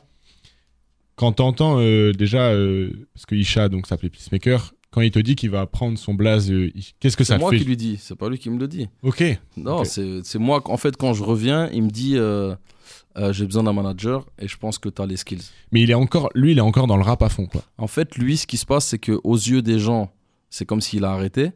Mais nous, on sait qu'il bosse des morceaux tout le temps. Tu vois? Il a, il a les clés d'un studio que son producteur euh, lui a. C'est le studio de son producteur. Il a les clés. C'est à deux rues derrière chez lui. Il va, il enregistre des morceaux, il teste des trucs. Il m'envoie des morceaux. euh, Pendant que je suis au Canada, il m'envoie tout le temps des nouveaux morceaux. Isha, il est venu me voir au Canada. Il est venu me voir, donc c'était mon ami. Et en plus de ça, il donc c'était mon collègue de rap. Euh, Et quand je reviens et que je veux plus rapper, et qu'il comprend que moi je vais pas rapper, il m'a dit vas-y s'il te plaît manage-moi. Ok. Parce qu'en fait j'ai un producteur et on est, on est deux. Mais c'est une, une position délicate parce que c'est parfois quand on n'est pas d'accord, ça donne du 1 contre 1. Oui. Et Tu mettre quelqu'un de plus dans la- Il faudrait quelqu'un pour nuancer le débat, tu vois. Ok. et aussi pour défendre ses intérêts parce que le producteur va pas s'embrouiller avec lui-même. Tu vois, si t'es producteur et manager, Ouais. des fois les intérêts de l'artiste vont à l'encontre du producteur. Donc il plus peut pas le faire lui-même le gars. Tu vois, donc si moi j'arrive en tant que manager, ben je peux challenger le producteur. Je peux aussi challenger l'artiste, tu vois. Euh, Donc c'est ça, il me demande de de, de l'aider. Moi je le vois comme une aide au début, je le vois pas comme un métier, tu vois. Je dis ok, le frangin il est là, j'ai toujours trouvé que c'était le meilleur. Euh, il a besoin d'un manager, il pense que j'ai les skills. Je vais le faire pour l'aider, tu vois. Tu disais que t'en avais marre de, de recommencer à zéro, mais là, par l'intermédiaire de d'Isha qui a aux yeux du, du public a arrêté de rapper, tu repars à zéro aussi parce que là tu vas devoir refaire les démarches avec Isha de faire des clips. Ouais, mais c'est plus moi qui suis sur le devant de la scène. Donc ça va. Bah, du coup, c'est pas pareil. J'en avais marre de recommencer à zéro euh, en tant qu'artiste, en tant que. Surtout que moi, j'ai toujours eu un truc, c'est de. Je m'en foutais de percer. Ok. Je voulais Juste, juste c'est marrant. Bien rapper Ok. et, et être reconnu comme un bon rappeur. Par les rappeurs, tu vois? Et puis dans le public, il y a plein de gens qui aimaient bien aussi, donc tant mieux, tu vois. Tant mieux. Mais je, je- il y avait encore ce débat à l'époque de commercial, pas commercial, tu vois. Et faire un morceau commercial, c'était vu comme une, un- une insulte, tu vois. Ouais. Et moi, j'étais dans le truc de je, je préfère rapper ce que j'aime, comme j'aime, quitte à jamais percer, je m'en fous, je, je ferai de l'argent à côté, Ok. tu vois? Oui, le rap comme une passion, quoi. Pas finalement comme un but. C'était ma passion, c'était mon truc. Si ça ramène du business, tant mieux. Ok. Sinon, euh, Tant tant, pis. Ouais. tu vois? Et quand Isha me dit, ouais, moi j'ai besoin, ben là déjà, on est sur un truc qu'on n'a jamais eu, c'est qu'Isha, il a un producteur. Nous, on n'a jamais eu de producteur. Ouais. C'est toujours nous qui nous produisons. Et on se prétendait pas producteur Comment le producteur euh, il croit en Isha à ce moment-là parce qu'il a pas. parce que euh, lui, euh, c'était un gars qui rappait aussi à l'époque dans Ultime Team, donc un ancien groupe de rap euh, de convoque et ouais. Tout. Et il s'appelait Relique, Ok. le rappeur. Et puis lui, euh, qui a travaillé dans la musique après en tant qu'ingé son, etc., il a euh, produit un artiste qui s'appelle Jali. Qui fait de la musique chanson française un peu. Et il a, il a vu ce que c'était de produire un artiste, mais lui, il vient du rap de base. Et il a toujours trouvé comme moi qu'Isha, il était trop fort. Et donc, quand il a eu ses studios, il a monté ses studios parce qu'il était devenu producteur, que son premier artiste qu'il a produit, ça a été un succès, euh, il s'est dit, je vais produire d'autres gens. Et il a dit à Isha, bah, tu sais quoi, enregistre ici ce que tu veux, quand tu veux, et je vais écouter les morceaux. Et on en fera ce qu'on peut en faire. Et... Même pas, elle se dit si un jour je flash, si un jour je trouve que tes morceaux ça tue, bah je te produirai. Ah ouais. Ok. C'était plus un pote qui lui donnait les clés du studio. Ok. Mais sauf que enregistrer dans un studio, ça vaut de l'argent. Ouais. Donc le fait qu'on te laisse enregistrer gratuit, c'est pas gratuit, c'est de la prod finalement. Oui. Tu vois? Il investissait entre guillemets Finalement, sur Isha. Même si c'était déjà son studio, mais ouais, mais c'est lui qui paye le loyer, l'électricité, c'est lui qui a mis les machines, c'est lui qui, tu vois, les sont dedans, tu vois. C'est-à-dire qu'il y croyait quand même. euh, Voilà. Et puis un jour, Richard, il fait le morceau. euh, il enregistre sur place le morceau, euh, je crois, c'est 3h37. Ok. Et là, il- et là le producteur, il se dit Wow, en fait, euh, là, on vient de dépasser un truc, là. Il vient de faire une chanson, tu vois. Il vient de faire Toi, une c'est chanson. c'est un morceau aussi parce que tu vois le premier album d'Isha, il y a des morceaux, on va, c'est pas des morceaux clivants, c'est pas le terme clivant, mais c'est c'est pas le rap que vous avez fait pendant des années. Tu vois, je pense Ouais, à ouais. euh, que ça soit euh, l'intro, la vie augmente, qu'à au putain, euh, frigo américain. Enfin, Isha s'est toujours démarqué.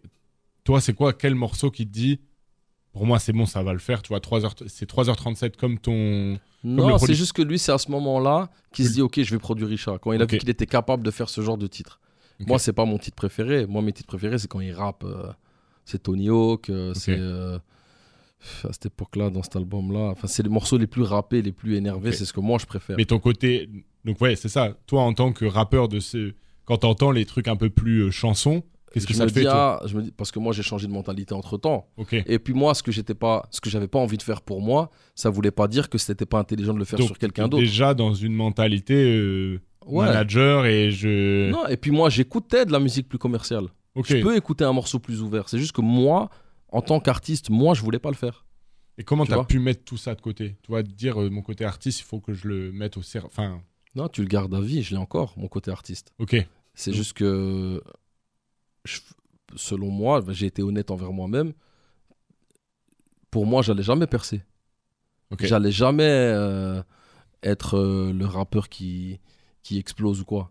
Tu vois, j'allais être, j'allais rester le, le rappeur euh, que les rappeurs respectent et puis c'est tout. Tu vois? Mais tu vois, et c'est cool, ça m'allait. Oui, oui, très bien aussi. Mais quoi. à ce moment-là, j'avais plus trop envie d'être sur le devant de la scène et Hicham me demande de le manager. Donc c'est une nouvelle aventure pour moi. Je reviens de revenir en Belgique, ça me donne un peu un petit challenge, ça me donne aussi un peu Stabilité. quelque, cho- quelque chose ouais. à vivre, tu vois. Parce qu'à ce moment-là, il n'y a pas d'argent, on le fait juste pour essayer de voir ce qu'il y a moyen de faire, tu vois. Ouais. Et puis, euh, Puis ça prend quoi. et puis c'est là que le producteur, il me dit, euh, gros, faut qu'il s'appelle Isha en fait. Il me dit, Enfin, on réfléchit parce qu'on réfléchit à Pacemaker et on se dit que c'est un nom d'une autre époque. Tu vois C'est un nom de l'époque euh, de- du rap qu'on faisait avant. Ouais. Et qu'aujourd'hui, euh, à ce moment-là, on est en 2015, C'est donc 2015-2016, on a 30 ans. Ouais, on a 30 ans. hein. Ouais. 2016, on a 30 ans. C'est ça. C'est ça, 30 ans. Tu- on se dit, on, tu peux plus avoir un, un blast d'adolescent. Ouais, c'est fini. Tu vois? Toi, t'es un adulte, ton nom, il est super stylé. Isha, 4 lettres, 2 syllabes. C'est beau, euh, ça sonne bien. Ouais. Vas-y, prends ton blaze. Ça a été débat, hein. Ok. Puis il dit, parce que lui, c'est son vrai nom, donc il- ça veut dire que là, d'un coup, ça devient, tout devient, il n'y a plus la, la- la- la- L'anonymat, le. voilà, il y a plus d'écart entre moi le rappeur et moi l'humain. C'est tout en même temps. Mais ça va très bien avec son rap, qui est comme ça aussi, où il livre tout, il est impudique, il, Ouais. il ose, tu vois, dire des trucs Rien que personne n'ose dire, tu vois. L'intro de la vie augmente. euh, Elle a choqué tout le monde, tu Voilà. vois. Et moi, c'est c'est moi, c'est c'est comme ça que je l'aime bien, tu vois, quand il dit des trucs qui tu te dis waouh. Ouais, c'est la première phase où il dit qu'il a découvert la sexualité en regardant euh, ses sœurs par le trou de la serrure. la serrure, Aucun rappeur n'avait dit ça Personne avant. va le dire, mais peut-être qu'il y a plein de gens qui l'ont vécu. Ouais, c'est ça. Tu vois Mais lui, il le dit. Et il le dit, et quand il se justifie de le dire, il dit bah quoi, normal Il Oui, dit bah quoi, je l'ai vécu, je le dis. Ouais. Tu vois le rap à l'état pur, quoi. Ouais, il se pose pas ouais. plus de questions que ça. C'est et puis c'est une euh, c'est une métaphore, euh, un truc visuel. Tu vois direct la scène. Ouais, ouais, C'est un film. Tu vois le petit serrure, tu vois. C'est une Ouais. scène de film. c'est ça. Et Isha, son écriture, c'est ça. C'est plein, c'est des beaux tableaux qui Des se images, suivent, tu ouais. vois. Et donc la vie augmente. Volume 1, volume 2, volume 2, il y a Tosma qui, tu vois, ça monte. Vous faites de plus en plus de concerts. Un morceau que morceau dans lequel pas que j'y croyais pas, mais que j'aimais le moins, moi, Tosma. Ah ouais. Parce que euh, bah, toujours dans la même dans mon Moi, je l'aime en concert. Je Bah, sais que je l'aime pas l'écouter, mais en concert, et comme je fais Isha il me hein. disait tu verras en concert tu vois. Et- et je lui disais ouais je vois ce que tu veux dire. Il me dit non non tu verras. Et là il avait raison tu vois.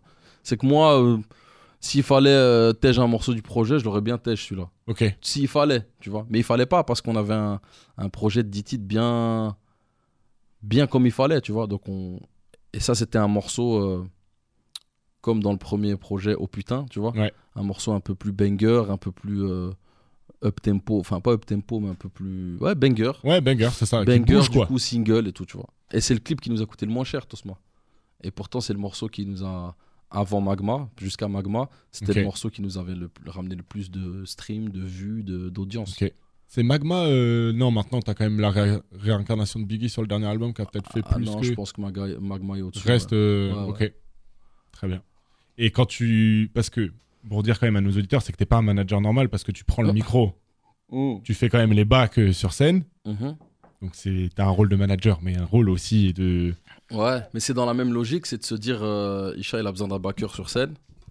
Il sait, parce qu'on a fait plein de scènes ensemble à l'époque, que je comprends vite ses schémas de rime, ces trucs, et que Ok. j'ai, quand même quand je backais Yacine, je le faisais bien et tout, tu vois. Donc, il dit, c'est quoi, fais-le. Et là, à ce moment-là, plein de gens nous disent, bah non, tu peux pas, t'es manager. Tu vois. Ouais. Et Isha et moi, on se regarde, on se dit, alors? Et bah, quoi? Parce que nous, on a l'esprit qu'un riz de se dire, tu vois, Puff Daddy, il produisait Biggie, et puis il était avec lui, il faisait des feats, tu vois. Zéro souci, quoi. Pour- tu vois, et c'est une mentalité très belle, je se dire, ah non, euh, tu vois, t'es manager, tu vas pas être backer. Et plein de gens me l'ont dit, même des gens qui, qui sont en place dans le biz, tu vois. Et nous, on a dit, bah, je vais le faire parce qu'en fait, qui va le faire mieux que moi, là, pour l'instant? Personne. Tu vois, donc je le fais. Puis on le fait, sur scène, alchimie. Tous les gens qui nous voient en concert disent, putain, votre duo, il fonctionne trop, tu vois. Moi, je me mets au service de lui, tu vois, parce que c'est lui que les gens viennent voir. Et j'essaie de lui faciliter euh, son show, donc euh, les moments où il a besoin de respirer. euh, donc euh, Ouais. je prends la parole pour tenir le public pendant que lui va boire. euh, j'essaie d'appuyer ses punchlines, j'essaie d'appuyer ses refrains. Euh, voilà, j'essaie de donner une vraie expérience. euh, Mais tu t'es impliqué quand il public. t'a proposé cette, cette idée d'être manager, tu t'es impliqué hyper loin, quoi. En fait, il vous, avez, vous êtes monté encore à deux ouais. parce que j'imagine que tu as dû apprendre plein de choses sur le tas aussi parce que En management, ouais. En bac, euh, le côté. non, rap, ça c'est sûr, bon. non, Tu mais vois, ça, management, t'as appris plein de choses, je pense, à ses côtés, et puis c'est le moment. Bah, en comme fait, on le avant. producteur dont je te parle, il nous a expliqué plein de trucs. Ouais. On s'est rendu compte plus tard qu'il y a des trucs où il nous a, qui nous avait mal expliqué ou qu'on avait mal compris, ou sur lesquels il se trompait, mais il y a aussi plein de choses qu'il nous a expliqué, qu'on a retenu et qui, ont, et qui sont encore dans notre logique aujourd'hui, Ouais. tu vois. Mais euh, Parce que aussi, c'est qu'à cette époque-là, le biz est, est C'est encore. en euh, train de reprendre, ouais. Donc il faut se- il y a de l'édition, il y a de la distribution, il y a de la production. Donc c'est un Ouais, au métier début, maintenant. Je comprends rien, moi. hein. Tu vois, pour moi, tout est édition, distribution, euh, licence. Et... Je sais pas de tout quoi on parle, pareil, tu vois. ouais. Je me dis, non, mais on a un producteur, ok. Il met de l'argent, ok. Donc, du coup, il y a ce pourcentage-là entre lui et Isha, ok. Il y a ce, pourtant... il y a ce pourcentage-là entre Isha et moi, ok. Je suis payé à chaque fois que je monte sur scène parce que je fais les bacs et c'est un rôle, c'est autre chose. Maintenant, qu'est-ce qu'on fait, tu vois Ouais. On sort des albums, ça génère du stream. Ok, comment on se partage le stream? Bah, C'est par rapport au pourcentage qu'on vient de dire. Ok, Ouais, ça Et va loin. La, euh, la réflexion, elle est. elle est au jour le jour déjà, Ouais. tu vois. Et puis, euh, maison de disques, maison d'édition d'abord, BMG, euh, parce que le, le producteur en question, il a un deal avec eux. Ouais. Parce que euh, ils ont raté plusieurs artistes que lui leur avait proposé, des artistes qui ont fonctionné après. Et donc là, ils ont dit, en fait, lui, à chaque fois qu'il nous parle de quelqu'un, ça fonctionne, bah, tu sais quoi, on va le suivre. Donc nous, le fait que on soit chez lui, on est arrivé d'office, entre guillemets, chez BMG en France en édition, et d'office chez Universal en Belgique. Ok.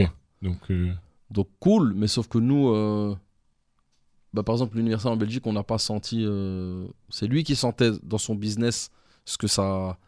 Ce que ça voulait dire, nous, euh, pour nous, c'était lui notre producteur, et puis c'est tout, tu vois. Ouais, lui, il a un truc avec Universal Belgique, mais ça nous change rien.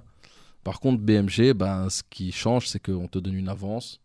Pour Richard, tu vois, il a pu, euh, avec, avec euh, l'argent qu'il a reçu, il a pu ré- régler des, des dettes ou des trucs, euh, faire, se faire plaisir, faire plaisir à sa famille. Ouais. C'est la, première fois rappeur, que tu- quoi. La première fois que tu dis putain. Ça y est, on vit de notre art et c'est parti, quoi. Voilà. Et toi, ça t'a fait quoi de vivre de ta passion de ta pro... on n'a pas vécu tout de suite, tu vois. Parce que à ce moment-là, euh, moi Vous je vivez à partir de quoi? Du, du volume 2, volume 3 Moi, j'arrête de. Parce que, donc, entre-temps, en parallèle, j'ai travaillé. Et Ok. euh, au moment d'élever à 1, je suis éducateur de rue à la Cité Modèle. Destiné Donc, un quartier de Bruxelles. Ok.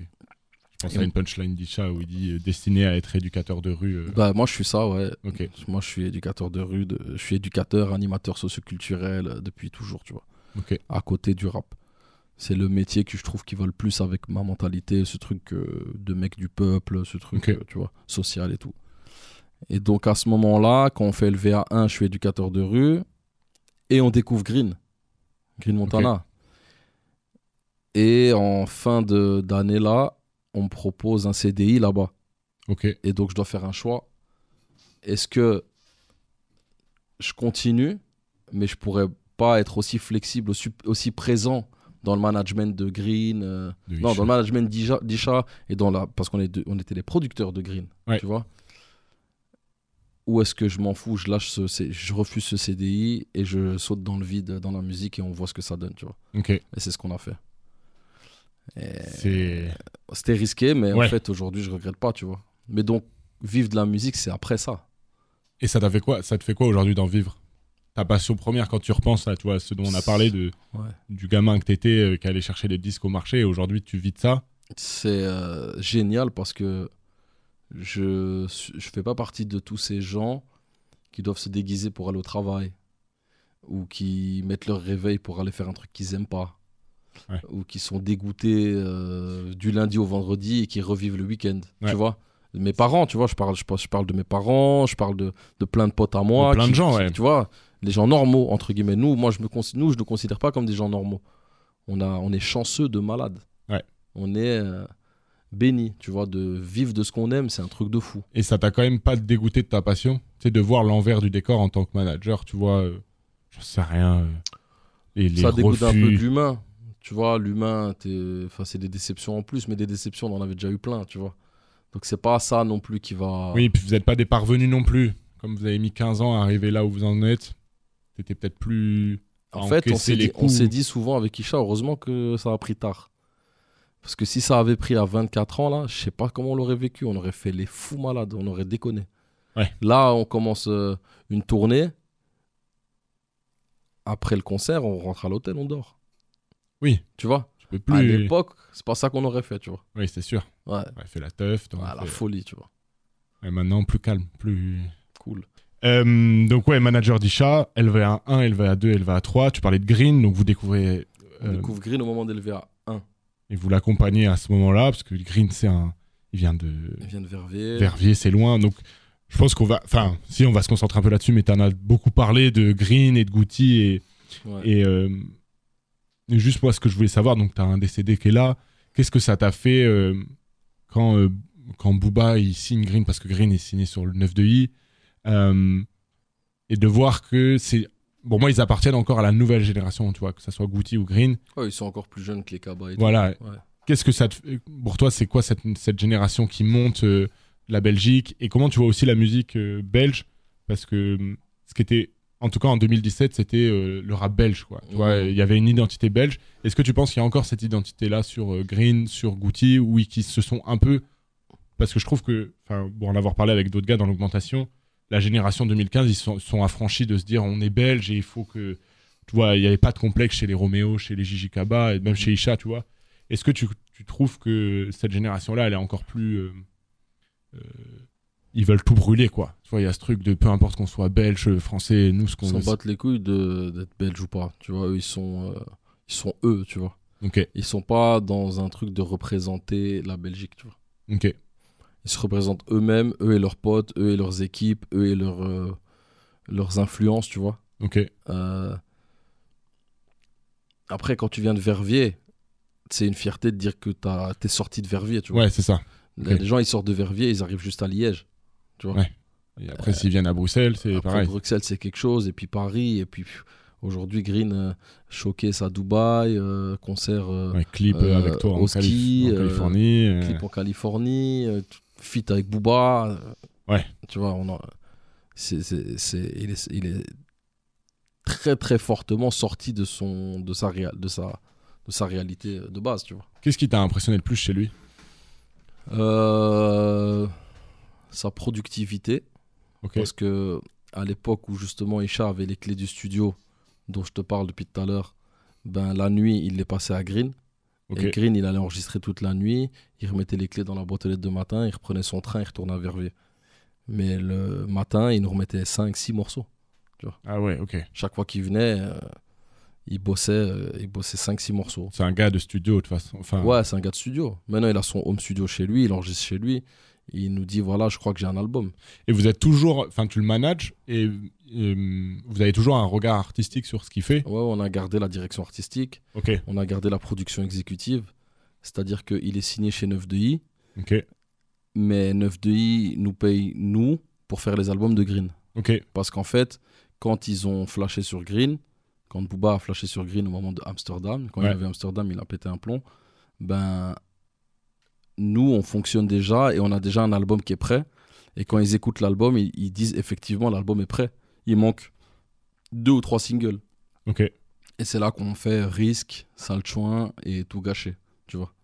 Mais sinon, tout là, je crois qu'ils nous ont, ils ont gardé 12 morceaux qu'on avait fait et qui étaient prêts à sortir, tu vois. ouais, donc ils ont vu votre travail, ils vous ont fait confiance. Donc en fait, et- ils se sont dit, les gars, ils le font déjà bien eux-mêmes. Ok, On va juste continuer avec eux, tu vois. Donc nous, on est resté très très impliqués dans la direction artistique. Euh, la création des projets de Green, c'est nous, hein, c'est nous. Et pour faire le lien avec euh, ce que tu disais plus tôt, c'est Romain Garcin qui a fait la cover du premier album de, Ouais. de Green. Mais tu sais pourquoi? Parce que nous, on est des gens de parole, c'est tout. C'est-à-dire que quand, euh, quand on commence Green, on lui a demandé des services à Romain. On lui a dit, s'il te plaît, fais-nous un ou deux clips et des petites covers. Là, on n'a pas de budget, mais on- quand on en aura, on t'oubliera pas. Ok, Eh ben, il nous l'a fait. Et quand on a eu du budget, euh, le budget 9 de I, on l'a rappelé. ok. Et, Très belle cover.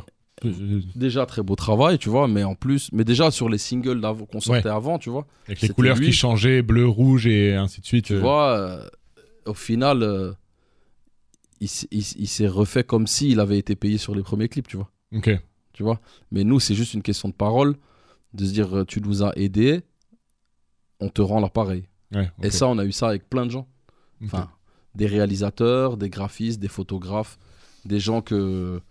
qui- qui- qui- Il y a des moments donnés, quand tu développes un artiste au tout début, tu n'as pas énormément de budget. Ouais. Donc tu uses de tes relations. Tes Ouais, relations, vous ça vaut de l'argent, tu Vous vois. bossez avec Six, qui est là Ouais. depuis longtemps. Bah, Six, il est dans le label euh, North avec le- lequel on produit Chat, tu vois. Euh, on produit Green. ok, Donc quand je dis nous, on, on réalise les albums de Green, on est dans la DA, c'est Six, tu vois.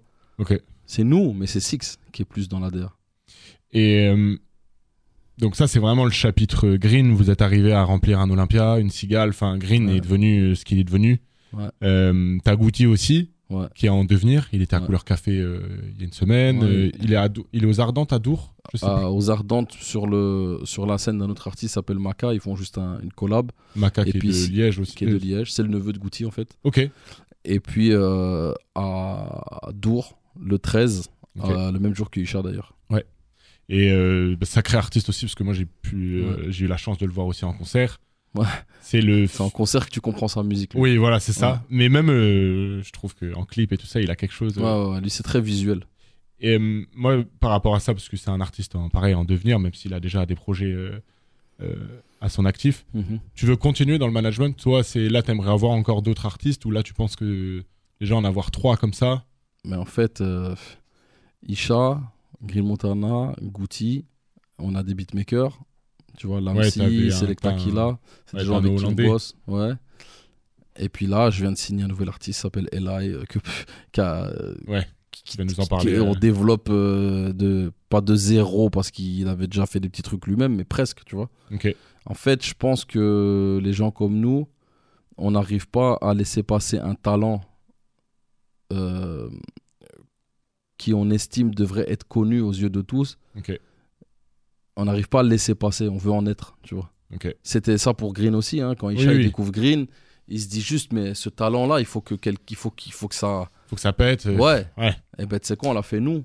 Tu vois, on l'a fait nous, mais de base, euh, ils voulaient même le présenter à d'autres équipes pour qu'ils le fassent et les gens n'ont pas compris. Donc, on l'a fait nous. Ok, Tu vois, ouais. c'est juste, on voit un talent, euh, notre sensibilité artistique fait que faut qu'on le fasse. Donc, sensibilité artistique, euh, plus euh, sens du business et de l'entrepreneuriat, quoi. Ok. Ouais.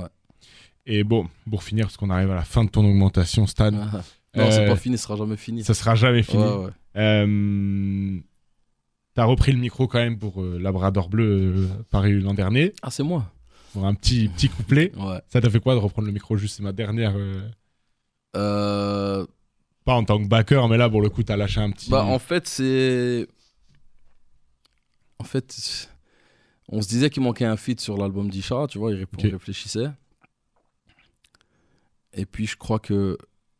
pff, allez, peut-être deux jours ou quelques jours avant la remise de l'album, où on doit remettre l'album à Warner pour qu'ils puissent le presser, que les vinyles soient dans les temps, que les CD soient dans les temps, enfin, une sortie, tu vois. Ouais.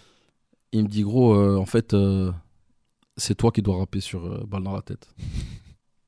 Dis- Qui est en plus un morceau important, parce que c'est un des morceaux de la fin. euh, Et il me dit j'ai réfléchi, euh, en fait tu dois poser dessus, je te laisse euh, un 8, euh, je vais dire un minimaliste, donc le, un, Ouais. ingé, un ingé son chez qui Isha a enregistré beaucoup de qui morceaux. bosse euh, un peu avec nous chez des terres. Ouais bah tu vois. Ouais. Vas-y, essaye de faire ça aujourd'hui. Il me dit ça le matin. Moi, je sais que le soir, j'ai un fit 5, donc je vais jouer au foot. Et tu sais quoi, j'appelle minimaliste, je dis je peux venir à 22h. Il me dit vas-y, viens. Je suis sorti du foot, j'ai été au studio. Il a fait tourner la prod, j'ai écouté, j'ai écrit, j'ai enregistré. Et voilà. J'ai envoyé Isha avec un petit stress en me disant putain, j'ai j'ai pas rappé depuis, tu vois. Et je lui envoie et il me dit euh, c'est exactement ça. C'est ça qu'il fallait, c'est bon, c'est parfait, ça tue. C'est ouf. Et là je dis ok. Tu vois, je me dis ok parce qu'en fait, quand il me dit ça, ça me challenge quand même. Je peux pas faire un couplet de merde. Ouais. Mais en même temps, j'ai plus rappé depuis, donc c'est des automatismes que tu récupères. C'est comme quand t'as pas joué au basket ou au foot depuis longtemps, que tu retournes sur un terrain, t'es en kiff. Ouais. Mais est-ce que t'es bon, tu vois? Et donc quand il m'a dit c'est parfait, quand il m'a dit c'est ça qu'il fallait, c'est bon, c'est parfait, j'ai dit ok, let's go. Cool. Mais par contre, on m'a pas crédité sur le, dans les, on m'a pas mis dans les crédits parce qu'on voulait pas euh, me mettre en featuring ou quoi. On voulait juste que ce soit un clin d'œil pour euh, les gens qui me connaissent ou qui me reconnaissent, tu vois. Mais pas euh, toujours Ouais, dans la même optique que je te disais, j'ai pas envie de percer ou j'ai pas, tu vois. C'est que là, on voulait juste que les gens qui nous connaissent sachent ce que ça représente un morceau de Isha et moi, tu vois. Ouais. Euh, donc on arrive à la fin de ton augmentation. Euh, merci Stan. Merci à toi. Euh, avant de finir, donc il y a toujours une tradition dans l'augmentation, c'est de parler c'est d'un album qui t'a marqué. Donc euh, moi tu m'as dit que c'était Pros Combat de MC Solar. Ouais. Euh, la question c'est est-ce que tu te rappelles la première fois que tu l'as écouté? Est-ce que tu pourrais rapper encore des, des, des morceaux de Pros Combat? Puisqu'il t'avait plu Pourquoi cet C'est album-là quoi les morceaux dedans? Je me rappelle que ça m'a marqué parce que c'était. C'est là où t'as non, c'est pas là où t'as Caroline et ainsi de suite. Caroline. Combat, c'est le tout premier? Non, c'est- justement, c'est pas le premier, je pense. C'est le deuxième. Je sais pas. Je sais que Caroline, euh, euh, Bouge de là, euh, euh, le morceau où il avait invité le jeune Kerry James qui, qui toastait dessus. Ouais. tu vois, tout ça, c'est des morceaux, ça m'a marqué, tu vois. Et pourquoi, quand je t'ai posé la question, tu vois, te- parce que la question, c'est pour les auditeurs, ce que je pose, c'est l'album qui t'a motivé à faire du rap. Pourquoi celui-là plus qu'un autre Ben, attends, je vais regarder l'année où il est sorti, c'est quoi? C'est euh, 94. 94, j'ai T'as un nouveau western. j'ai 8 ans. T'as 94, j'ai 8 ans. ouais, C'est un truc de fou. c'est ça. Hein. C'est un truc de fou. 94, ouais, t'as euh, nouveau western, euh, superstar, euh, Nouveau western. temps mort, dévotion. à 10, En 2010. fait, c'est juste que ça m'a, ça m'a, j'ai, entendu de la musique différente quoi. Quand j'ai entendu ça, je dis quoi? Mais tu vois, d'habitude c'est très chanté, c'est mélodieux, et lui il saccade. Ouais. C'est le, le premier rappeur que j'ai entendu, tu vois. nouveau western morceau. Ouais. je- que, je- kiffe. euh. Et puis j'ai voulu, à un moment donné, dire moi aussi j'ai envie d'essayer quoi. Ok. Plus tard, hein. Oui, C'est mais à ce moment-là, le premier déclic. te met Et- dedans. Et finalement, c'est après avoir écouté la FF, IAM, euh, tous ces gens que je me suis dit je vais essayer. Ok. Mais le premier qui m'a, avec lequel j'ai découvert c'était quoi du rap, c'était ça. Ok. C'était lui.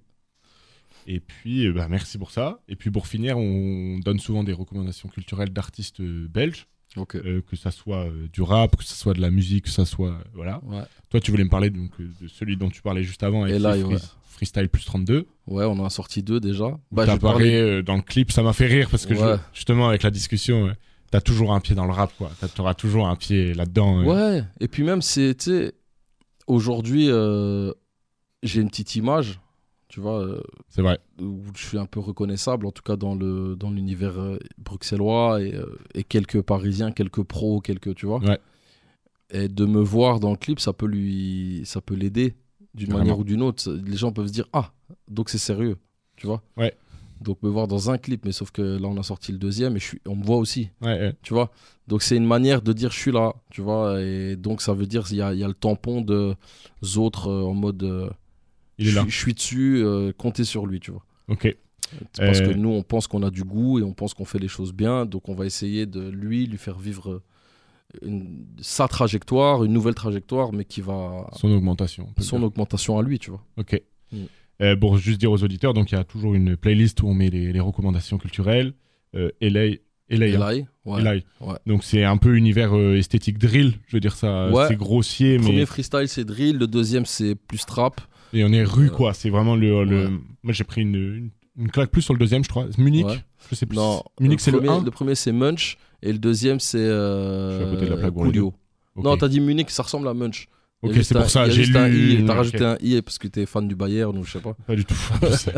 Euh, et moi, de mon côté, ma recommandation, c'est un rappeur bruxellois qui s'appelle Giovanni Junior qui vient de sortir un deuxième. EP. Il a vraiment. euh, Je sais Ok. pas comment j'ai découvert, il a genre 100 auditeurs sur Spotify. Ouais, c'est pas grave ça. Et ça s'appelle Hublot City et il est dans une esthétique, euh, c'est rap rap, donc c'est euh, enfin très multisyllabique, euh, un peu à la Alpha One. On sent que c'est l'école euh, Alpha One, Kaba et tout ça. Ok. Euh, et je kiffe euh, ce qu'il fait. Et donc, ouais, il a sorti un EP qui s'appelle Hublot City. Donc, pareil, on mettra toutes les, toutes les, les recommandations dans les posts Insta et ainsi de suite. Stan, merci beaucoup. C'était vraiment un plaisir. Ça représente euh, beaucoup pour moi de te recevoir pour cet épisode Ouais, 6. écoute, ça fait plaisir. Et puis, bah, écoute, on se croise bientôt. Et ben écoute, euh, ouais, Stan, merci euh, d'être venu dans ce, dans ce sixième épisode. Euh, hâte que ça sorte, hâte que les gens euh, comprennent ton augmentation, parce que tu n'es pas juste le backer d'Isha et le manager d'Isha. Euh, pour Merci ceux qui le, qui le savent pas. Et puis ouais, c'est comme je te disais, ça représente beaucoup pour moi de te recevoir. Je suis content de te recevoir. J'étais- D'avoir un manager, quelqu'un qui est passé de. Voilà, dans le rap, on n'est pas obligé de faire du rap. On peut faire d'autres trucs et euh, à Bruxelles, on peut faire les choses. Donc euh, voilà, t'en es un exemple. Merci. Et euh, ouais, écoute, à la prochaine. Merci À beaucoup, Stan. On se reverra. hein. Ouais, pas de souci. Merci, Stan. L'augmentation. Un podcast d'Ether.